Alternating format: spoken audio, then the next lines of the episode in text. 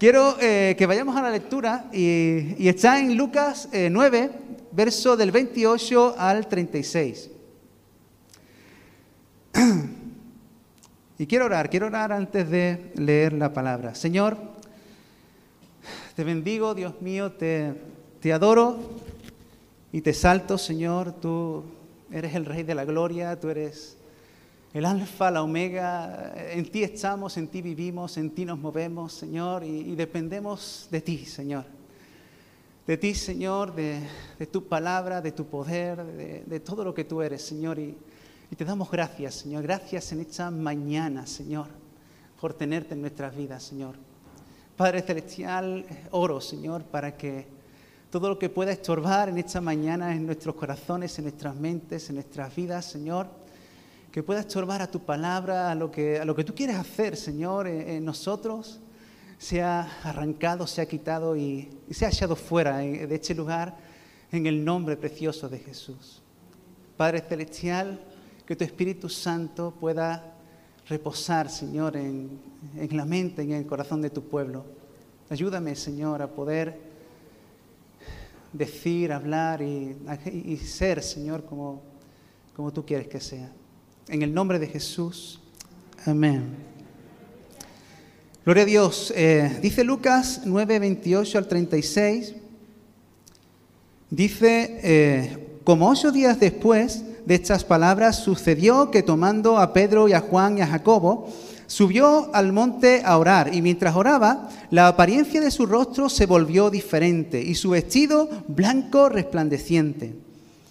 Y he aquí dos varones hablaban con él, los cuales eran Moisés y Elías, quienes, habiendo aparecido en esplendor, hablaban de su éxodo, que estaba a punto de cumplir en Jerusalén. Y Pedro y los que estaban con él se hallaban cargados de sueño, pero habiéndose sacudido el sueño, vieron su gloria.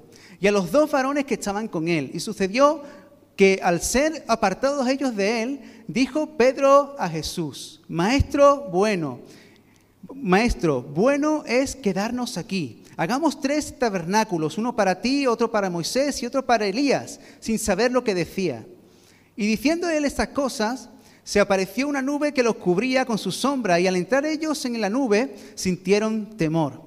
Y de la nube surgió una voz que decía, Este es mi Hijo, amado a él oíd. Y al venir la voz, Jesús fue hallado solo. Y ellos callaron y en aquellos días no dijeron a nadie las cosas que habían visto. Lucas nos cuenta ¿no? acerca de, la transfiguración de Jesús.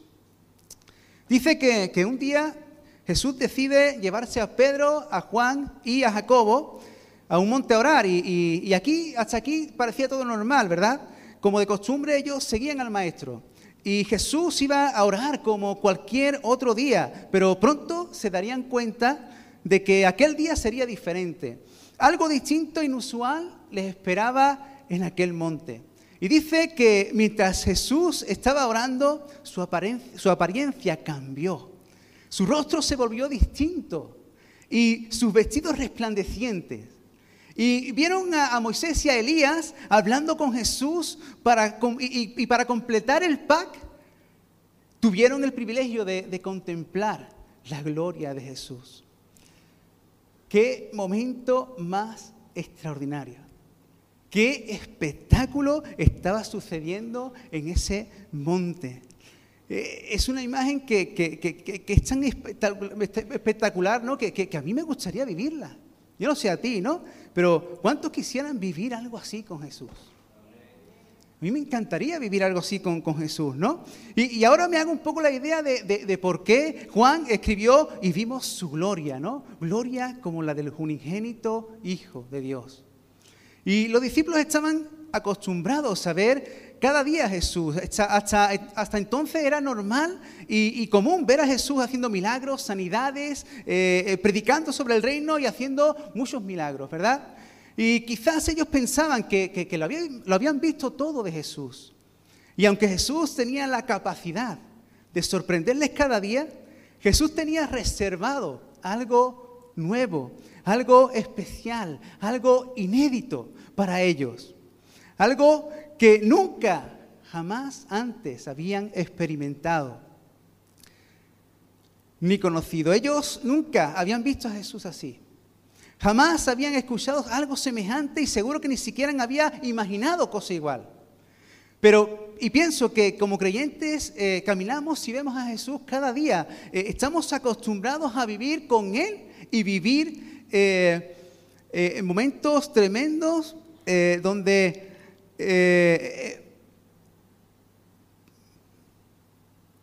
ya me perdió.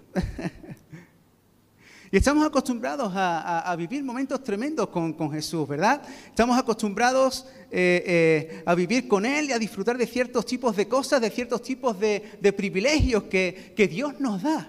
Y, normalizamos y, es común ver a Jesús. Y, sus obras, ¿verdad? Estamos acostumbrados a su presencia, estamos acostumbrados a su palabra, estamos acostumbrados a verlo obrar en medio nuestra. Y, pero cuando nos acostumbramos tanto a, ver a Jesús, corremos el riesgo de creer que todo lo hemos visto ya de Jesús.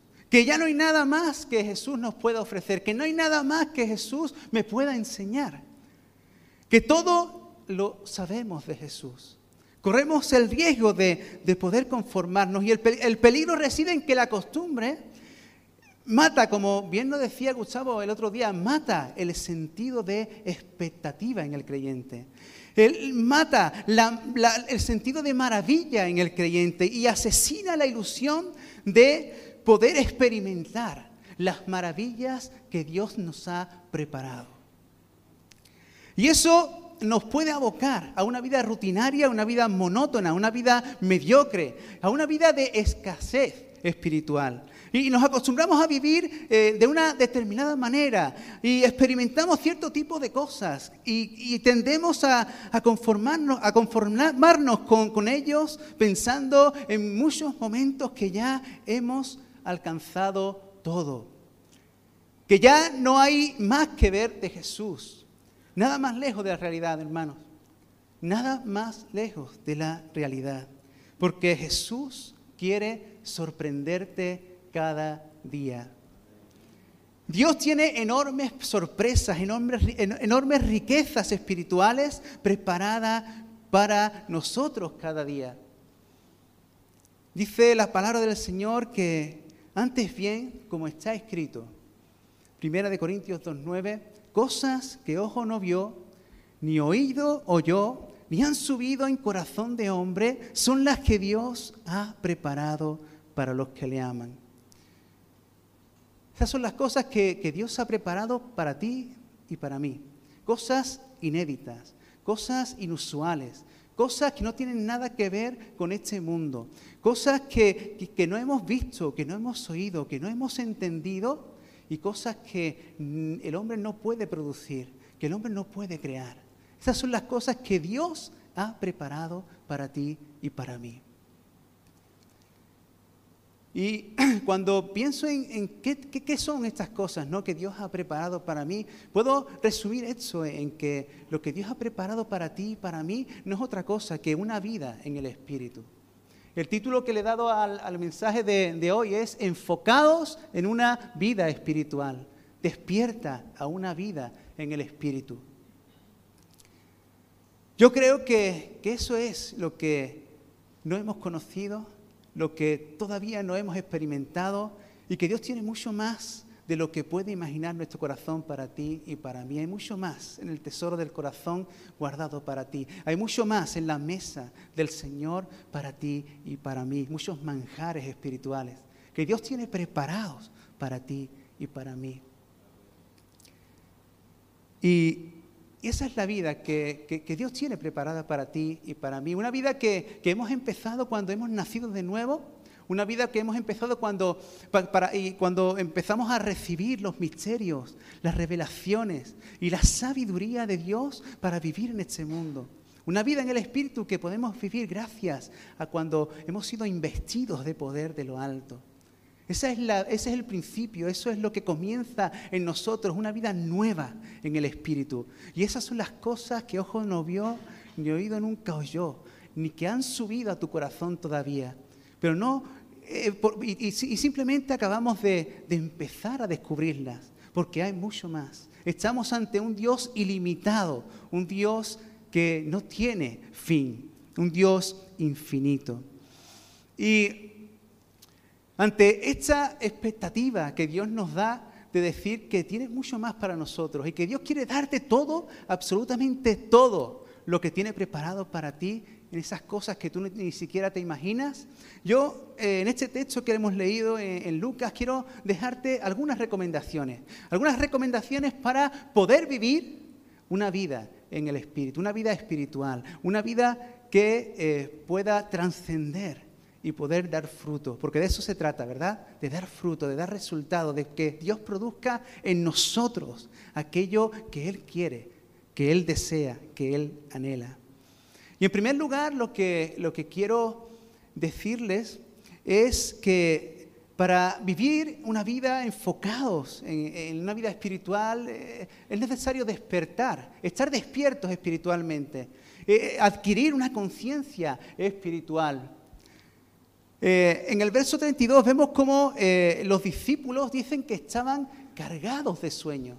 Ellos estaban allí con el Señor el Señor estaba orando y ellos estaban a un lado y estaban cargados de sueño. Dicen que ellos se sacudieron el sueño y entonces pudieron ver la gloria de Jesús. Entonces pudieron ver aquello nuevo, aquello inédito, aquello inusual, aquello que no habían experimentado todavía, lo pudieron ver cuando se sacudieron del sueño, del sueño cuando permanecieron despiertos. Y cuando uno tiene sueño, ¿verdad? O, está durmiendo, no, no tiene conciencia. No tiene conciencia a ciencia cierta de lo, que, de lo que está pasando a tu alrededor o de lo que está pasando en la realidad, ¿verdad? Estás dormido, no te enteras de nada, ¿verdad? Solo cuando, cuando somos despertados tenemos conciencia de la realidad. Somos conscientes de la gloria de Jesús solo cuando estamos despiertos espiritualmente. Solo cuando despertamos en el Espíritu podemos percibir y adquirir conciencia de un mundo espiritual que es mucho más real de lo que tú y yo pensamos e imaginamos. Un mundo espiritual que no pueden ver nuestros ojos, pero que es el que rige el mundo y el universo entero. Ese mundo que no vemos, que no comprendemos, ese hay que, eh, debemos de despertar a él. Y lamentablemente, eh,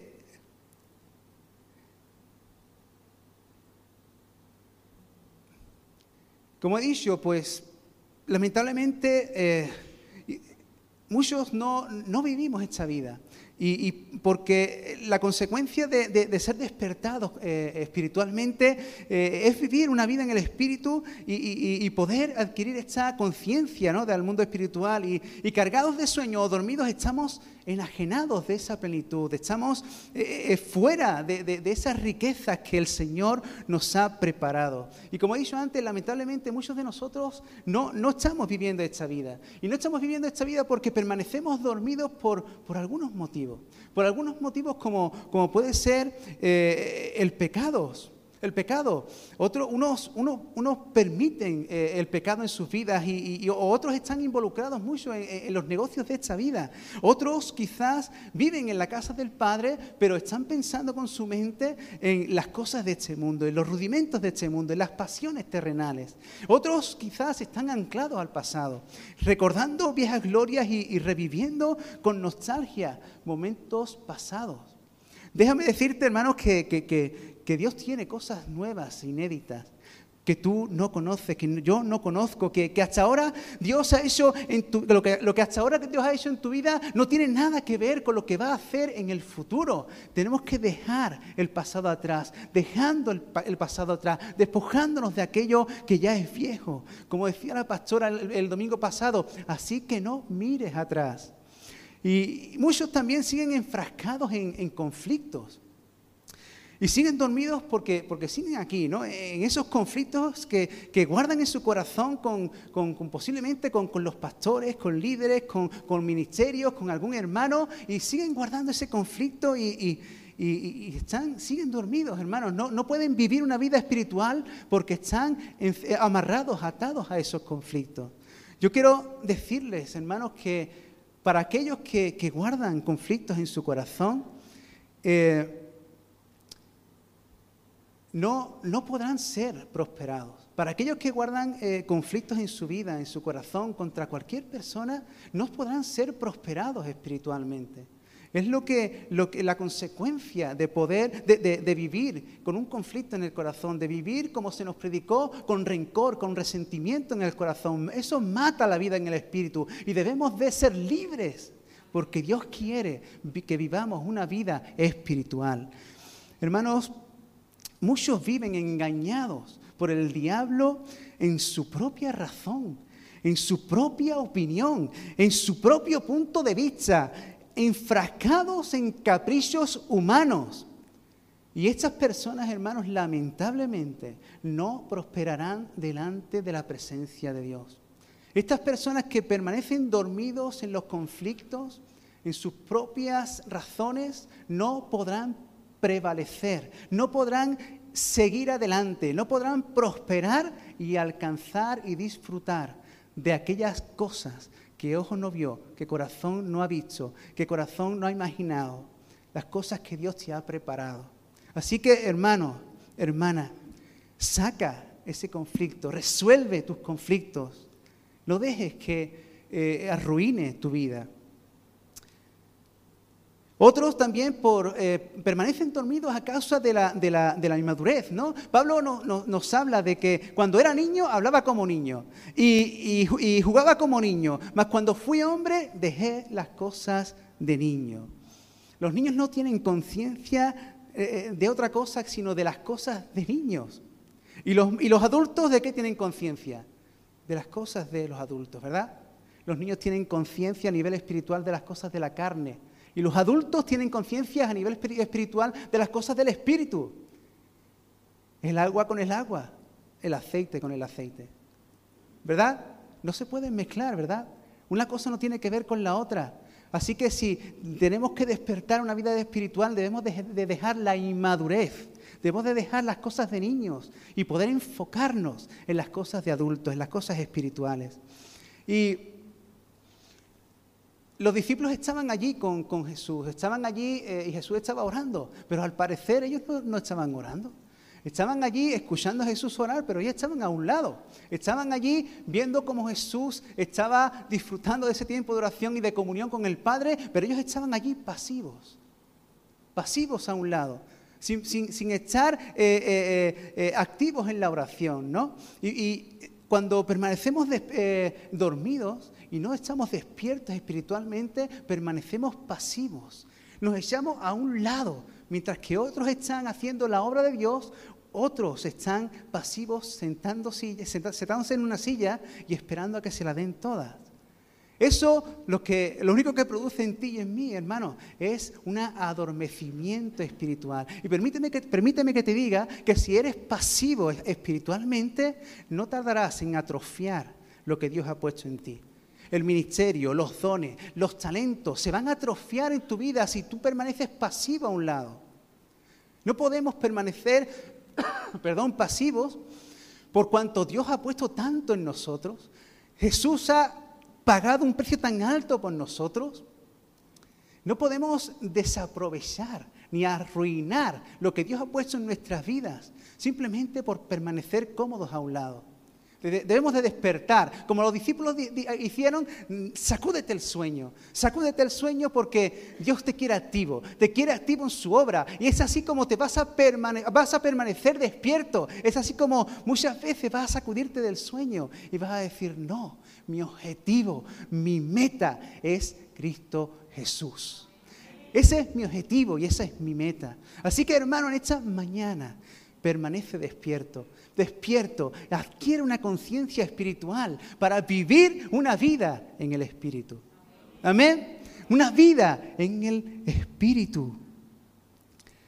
Mantente, hermanos, activo para el reino de Dios. Dice Pablo y nos nos exhorta y conociendo bien el tiempo, dice que es ya hora de levantarnos del sueño, porque ahora está más cerca de nosotros la salvación que cuando creímos los tiempos se están acortando y Cristo viene pronto. Es hora ya de despertar del sueño, es hora ya de, decir, Señor, vivo la vida que tú quieres para mí, la que tú, tienes, la que tú has preparado para mi vida. No quiero conformarme con otra cosa. Quiero vivir esa vida. Despiértame, despiértame, Señor. Por lo cual dice Efesios 5:14, despiértate, despiértate, tú que duermes, y te alumbrará Cristo. Te alumbrará Cristo. Levántate de los muertos y te alumbrará Cristo. El permanecer muerto es como permanecer dormido, ¿es verdad? O dormido es como permanecer muerto. Actívate, actívate hermano, y verás la gloria de Dios.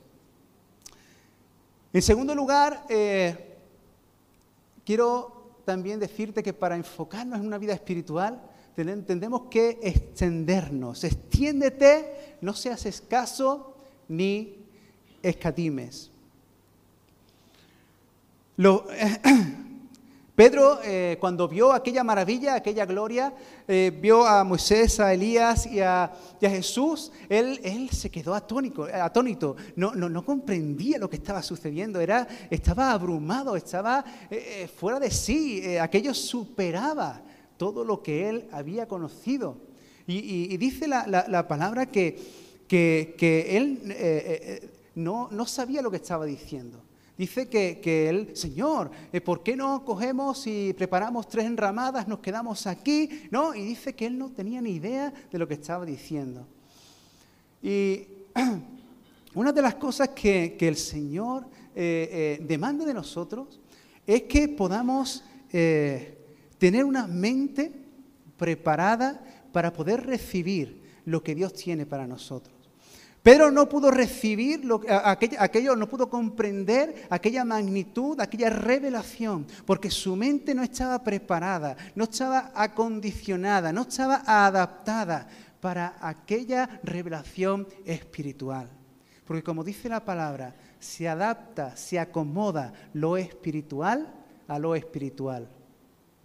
Si tú quieres que que, estar despierto espiritualmente. Si tú quieres vivir una vida en el espíritu, tu mente tiene que estar preparada. ¿Y cómo preparo mi mente? Renovando mi mente cada día con la palabra de Dios. Pedro no pudo comprender, entender lo que estaba pasando, porque su mente no estaba llena de la verdad de Dios. No podremos comprender ni entender lo que el Espíritu hace a no ser que tu mente y mi mente estén llenas de la palabra de Dios. Es imposible, hermano. Las cosas espirituales con las cosas espirituales. Y si mi mente no está desarrollada, no está entrenada en la verdad de Dios, lo que no, veo no podré comprenderlo. Lo que no es humano no podré recibirlo, porque lo natural no puede recibir lo espiritual. Amén. Así que entrena tu mente, entrena, desarrolla la mente que Dios ha puesto en tu vida, desarrolla la mente que Dios ha puesto en ti, esa mente que dice que es la mente de Cristo, la mente de Cristo en tu vida. Dios te ha dado esa capacidad, te despertó espiritualmente y te dio la mente de Cristo. Desarrollala, cultívala, hazla crecer con la verdad de la palabra de Dios. Extiéndete, no seas escaso ni escatimes.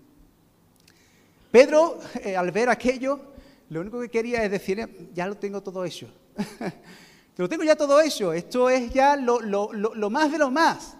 Esto que estoy experimentando no tiene que ver con nada de lo que he vivido, pero no creo que haya cosa igual. No, no creo que, que vaya a experimentar otra cosa distinta o más grande que esto. Y dice, vamos a quedarnos aquí nos quedamos aquí, en este espacio, nos quedamos aquí, en este, en este sitio, nos quedamos aquí en este lugar. Estamos bien, maestro, ya no, no, lo tenemos todo eso, estamos, estamos aquí, eh, eh, estamos eh, abarcando todo lo que, lo que, lo que realmente podemos abarcar. ya, ya estamos aquí, hacemos este límite y nos quedamos aquí. Es lo que decía Pedro. Pedro decía esto y, es que el pobre estaba más perdido que barco al. Estaba perdido el hombre. Y no tenía ni idea, ni, ni, quería salir de allí porque, porque Pedro eh, eh, estaba siendo escaso. Estaba siendo escaso, él, él, no comprendía la, la, dimensión de Dios, él no comprendía la, magnitud de Dios, él no comprendía que Dios era ilimitado y que aquello era un ápice de lo que podía descubrir en Dios. No podemos ser escasos con Dios, no podemos eh, conformarnos como Él se quería conformar al lugar que donde Dios eh, nos ha puesto, al lugar donde estamos. No podemos conformarnos con, estar eh, cada día viviendo lo mismo. Pedro quería quedarse allí, era escaso, no, no, no, no, iba, no llegaba a más. Y, eso eh, le hacía escatimar, no, hasta aquí no, hasta aquí sí, hasta aquí no sé qué. Pero déjame decirte, hermanos, que, que, que Dios no, no escatima, Dios no escatima nada para nosotros, sino que nos da todas las cosas. Todas las cosas de Dios son para nosotros. Dios dice que ha provisto todo para nosotros y que aún dice que proviendo todas las cosas, dice que Él no escatimó ni a su propio Hijo. Ni a su propio Hijo escatimó para ti ni para mí. ¿Cómo Dios no me va a dar todas las cosas? ¿Cómo Dios no me va a dar mucho más de lo que pienso, de lo que imagino, de lo que veo? Eso no lo entendía Pedro. Y muchos de nosotros no lo entendemos, hermanos, y nos queremos conformar en mi espacio, me quiero conformar en mi lugar, ya no quiero abarcar otros lugares, ya no quiero seguir creciendo, ya quiero quedarme estancadito con mis tres enramadas y ahí estoy bien en mi lugar porque yo creo que ya lo he visto todo, que ya lo he experimentado todo, que ya conozco todo de Jesús y que ya he experimentado todo lo que el Espíritu Santo quiere mostrarme y darme. Y nada más lejos de la realidad, hermanos. Necesitamos extendernos. Necesitamos no ser escasos. Necesitamos eh, no escatimar con nuestras vidas delante de Dios. Puedes romper tus límites. Puedes eh, eh, seguir avanzando, ocupando otros lugares, otros, otros terrenos, otros espacios. Mira, yo quiero presentarte a mi planta. Esa es mi planta antimosquito. Esa planta la compré hace un año y esa planta eh, pues venía del vivero, venía una, una maceta pequeñita y estaba, estaba, mucho más pequeña de lo que está ahí. Y esa planta venía, como te he dicho, en una maceta pequeñita. Y esa maceta eh, era de plástico y, ella empezó a crecer ahí, en esa maceta, en ese espacio. Y, yo la regaba, la ponía al sol y, y se puso muy, muy, muy bonita y muy grande. Pero entonces, ¿qué pasó un día? que la planta de golpe y porrazo empezó a marchitarse. Y yo no entendía por qué. Digo, Señor, ¿tiene agua? No, bueno, yo, Señor, no, sino, si, tiene agua, tiene sol, ¿qué es lo que le falta a la planta? ¿no?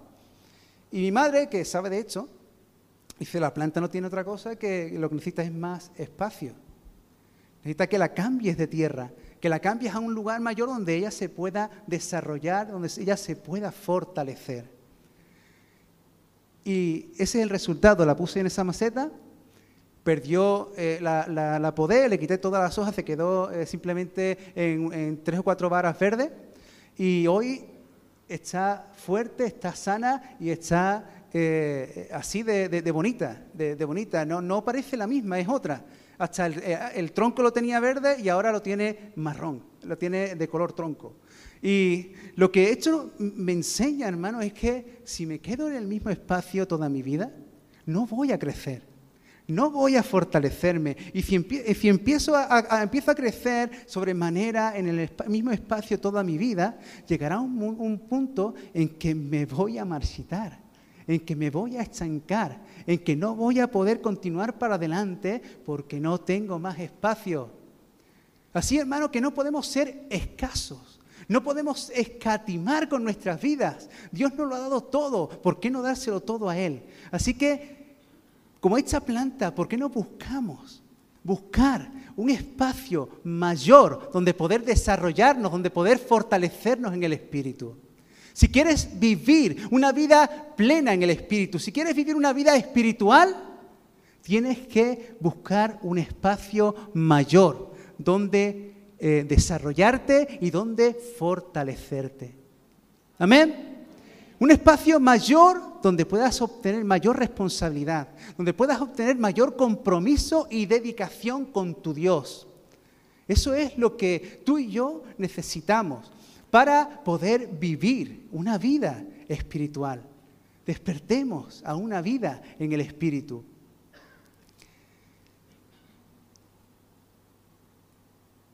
No te conformes, no, no seas escaso, no, no escatimes. No escatimes con lo que Dios quiere darte. Extiéndete, extiéndete y busca aquel espacio donde realmente te puedas, puedas descubrir y puedas obtener ¿no? ese potencial que ya Dios ha puesto en ti. No te conformes hasta que lo puedas ver, hasta que lo puedas comprobar. En tercer lugar, eh, para otra recomendación más para una vida espiritual es que en tu vida y en mi vida solo hay cabida, solo puede hallarse Jesús. Que nada y nada le puede hacer sombra, nada le puede hacer sombra en tu vida. Vemos en los versos 34 al 36 cómo cuando Pedro puso más sus ojos en Moisés y Elías, ¿no? dos figuras enormes del pueblo de Israel, dice que cuando Pedro dijo, Señor, vamos a hacer tres enramadas y, eh, actuó con Jesús como, otro cualquiera, ¿no? Eh, eh, puso a Jesús a la misma altura que, Moisés y Elías, ¿no? Y dice que en ese momento una sombra los cubrió. Una sombra cubrió a Pedro, a Juan, a, Jacobo y, dice que tuvieron temor, ¿no? Que se escondieron, ¿no? Y si queremos una vida espiritual, una vida plena en el Espíritu, una vida donde podamos descubrir esas eh, cosas maravillosas, esas, esas cosas inéditas del Espíritu, solo puede hallarse Jesús en tu vida. Nada en tu vida puede hacerle sombra a Jesús. Nada en tu vida puede hacerle sombra a Cristo en tu vida. En este momento del relato, Moisés y Elías hacían sombra a Jesús. Aquellas figuras de tanto peso aquellas figuras tan bien contrastadas y consideradas, de tanta autoridad y tan relevantes para la historia judía, eh, estaban haciendo sombra a Jesús. Moisés y Elías, dos agentes tan importantes para, para, las vidas de los discípulos, para la vida del pueblo de Israel, debían caer en la sombra para poder, para que Jesús fuese hallado solo en aquel lugar. Y, cómo no, desde los cielos, ¿verdad? El Padre puso allí orden y dijo, mira, aquí se acaban todas las tonterías, aquí el único que prevalece, el único que merece eh, la dignidad, el único que merece la atención, el único que debe ocupar el lugar en, la, vida del universo es Cristo Jesús. Dice que en ese momento la eh, nube se fue y Jesús fue hallado solo. Yo no sé, hermanos, qué es lo que, lo que puede haber en tu vida que le esté haciendo sombra a Jesús.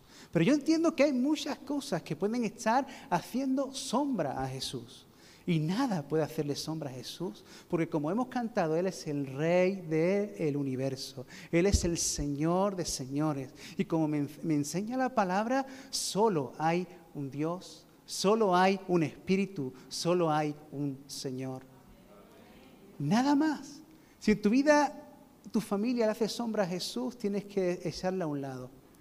Si en tu vida eh, tu novio o tu novia le hace sombra a Jesús, tienes que quitarla de ahí.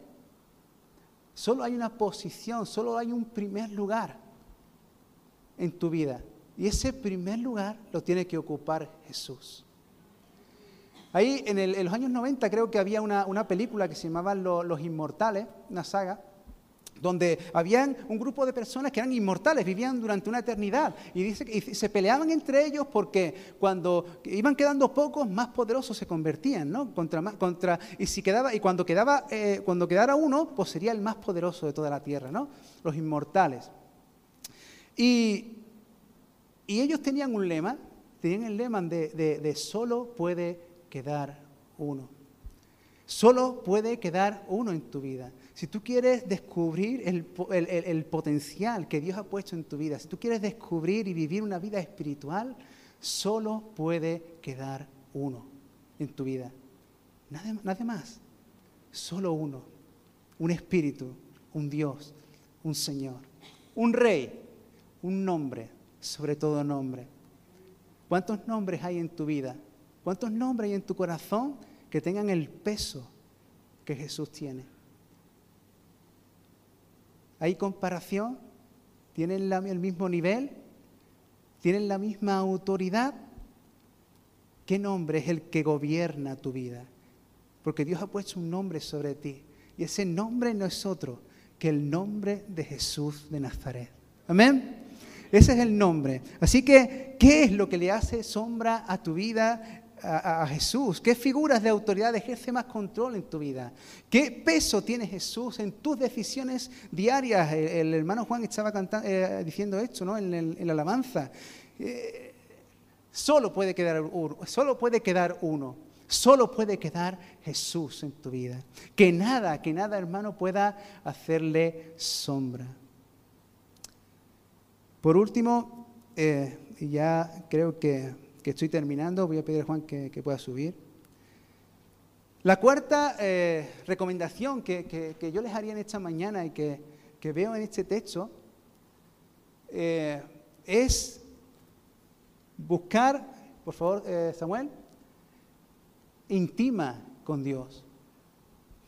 Los discípulos se levantaron de mañana, pero aquel monte solo fueron tres discípulos. Tres discípulos. ¿Quiénes fueron? Pedro, Juan y Jacobo, los Boanerges, ¿no? Los hijos del trueno. ¿Saben que estos son los tres más íntimos de Jesús? ¿Saben que estos son los tres que no dejaban a Jesús ni, ni a sol ni a sombra? ¿Saben que estos tres son los que eran íntimos con Cristo?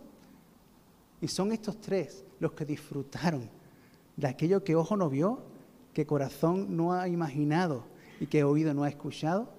Fueron estos tres, porque eran íntimos con Él.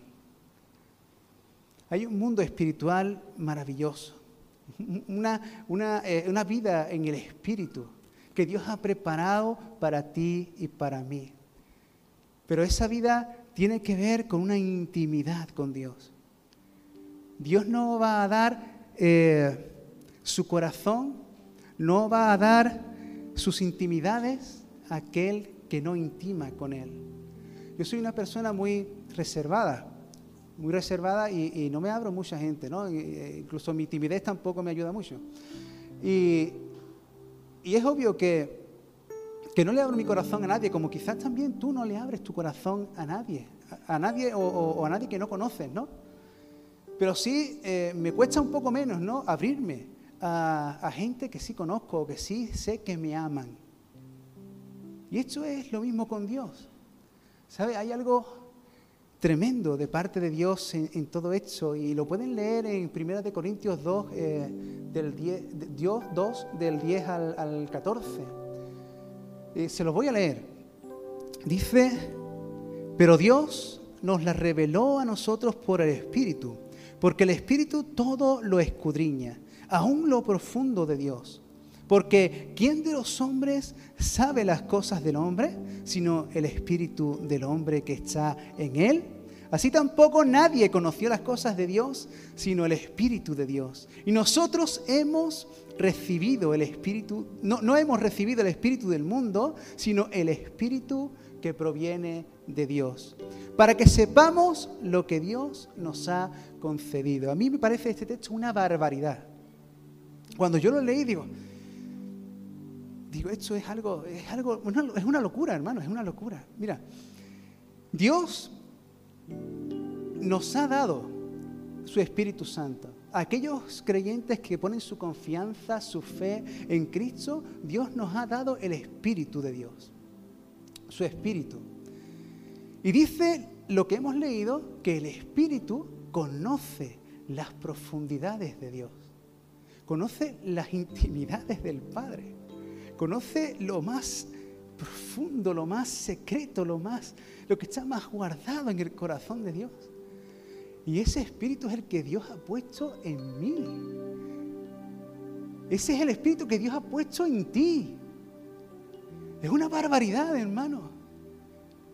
Dios ha compartido lo más esencial, lo más íntimo de Él para ti y para mí. Lo ha compartido, te lo ha puesto a ti. Sin pedirte nada a cambio, simplemente que creas en Jesús. Y Dios te ha dado esas profundidades.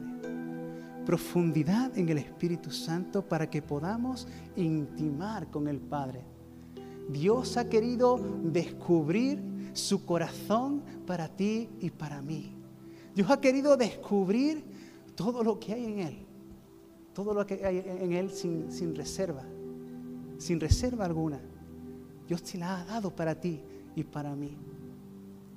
Pero como me pasa a mí, yo no le doy mi corazón a nadie que no conozco, a nadie que, que no me ama. Papá tampoco le va a dar eh, eh, a nadie su intimidad, lo que él más ama. No va a descubrirse delante de nadie que no le ama. Cosas que ojo no vio, ni oído nunca oyó. Cosas que, que no han subido a corazón de hombre. Son las que, las que Dios ha preparado para ti y para mí. Dios está esperando que su pueblo, aquellos que han dicho sí, puedan también despojarse, puedan también abrirse, puedan también, también querer descubrirse delante de Dios y, darles su corazón y decirles, Señor, te amo. Dios no va a demandar otra cosa de ti, hermano. No va a demandar títulos, no va a demandar tus capacidades, no va a demandar tus talentos, no te va a demandar nada para poder darte lo que Él tiene, lo que él tiene para ti. Simplemente como, como Jesús le, le, preguntó a Pedro, cuando Pedro lo negó, ¿no? Y, se encuentra de nuevo con, con Jesús y, y Jesús no tiene otra palabra que decirle, Pedro, ¿me amas? Pedro, ¿me amas? No le pidió títulos, no le pidió capacidades, no le pidió nada, simplemente le preguntó, Pedro, ¿me amas? era suficiente para poder entregarle el reino, para poder ser útil, para poder vivir una vida en el Espíritu. Simplemente que su corazón estuviera lleno del amor de Dios. Tu corazón y el mío están llenos del amor de Dios, hermano. Hay cosas grandes reservadas para ti y para mí. Cosas grandes, cosas tremendas. Lo más hermoso, hermanos, es que, es que Dios quiere darnos, darnos su intimidad. Eso es algo asombroso, es una, barbaridad. Y lo tienes para ti y para mí. Cosas que ojo no vio ni oído nunca oyó, son las que Dios ha preparado para los que le aman. Y Dios las, las ha preparado. Dios es el que ha iniciado esto. No lo has buscado tú, lo ha iniciado Él. Él quiere, Él desea, Él anhela. No es tu voluntad, no es tu decisión, ha sido la de Él. Ha sido la de Él. No es una obligación de Dios, es, es algo voluntario de Dios lo que Dios te ha ofrecido. No, no podemos desperdiciarlo. Dios nos ha dado una mesa con manjares espirituales que están preparadas para que tú y yo comamos, para que tú y yo nos hartemos en andaluz, para que tú y yo disfrutemos al máximo. ¿Qué vamos a hacer con nuestras propias vidas? ¿Vamos a seguir viviendo como hasta ahora o vamos a despertar? Vamos a, vamos a despertar, no vamos a escatimar, vamos a buscar el espacio para crecer, para desarrollarnos, vamos a hacer que, que nada le haga sombra a Jesús. Que, y vamos a, a buscar esa intimidad que Dios nos ha reservado. ¿Cuántos quieren disfrutar de, este, de esta enorme plenitud? No sé cómo describir, describirlo. Yo creo que, que, es más gráfico eh, el tema de, de la mesa, ¿verdad? Una mesa donde están los manjares más delicados, más tremendos, más poderosos de Dios.